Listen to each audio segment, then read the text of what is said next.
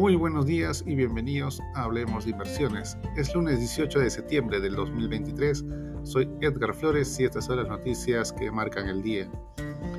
Los mercados comienzan la semana a la expectativa de una serie de decisiones sobre las tasas de interés, además de la Reserva Federal, el Banco de Japón, el Banco de Inglaterra y el Banco Central de Brasil determinarán el coste de su dinero, los inversores también están pendientes de la subida del precio del petróleo, cuyo barril sigue marcando máximos no vistos desde hace 15 meses.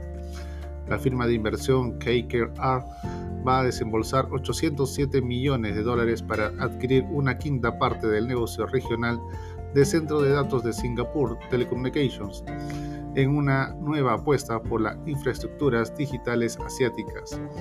Las empresas mundiales de capital riesgo han pasado de centrarse en adquisiciones a convertirse en sociedades de inversión con carteras de activos alternativos, como infraestructuras y bienes inmuebles, y Asia está receptiva.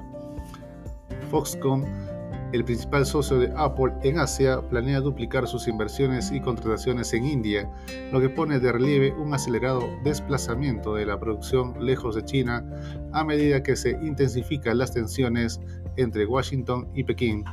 La compañía taiwanesa planea duplicar el tamaño de su negocio en el país para el 2024, sin detallar el plan.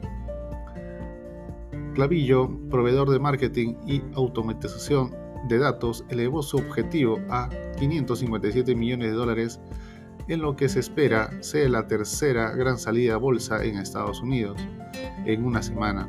En la parte superior de la nueva horquilla, su valorización ascendería a unos 8.700 millones de dólares. En Alemania, Scott HG pretende recaudar hasta 859 millones de euros con la APO de su división de vidrio médico, lo que representará una de las mayores ofertas alemanas del 2023. De esta manera, los futuros del SP500 inician el día con un leve retroceso de menos 0,08%. En Europa, el índice de referencia Eurostock 600 cae menos 0,79%, con el CAC francés retrocediendo menos 1,05% y el DAX alemán también en caída de menos 0,73%. En Asia, el Nikkei japonés tiene un retorno de más 1,10%, al tiempo que el Hansen y el índice de Shanghai presentan retornos mixtos de menos 1,71% y más 0,26% respectivamente.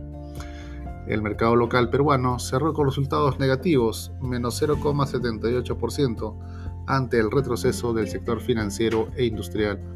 El Banco Central de Reserva del Perú redujo su proyección de crecimiento del PBI para el 2023 de 2,2% a 0,9%. Es todo por hoy, soy Edgar Flores y gracias por escucharme.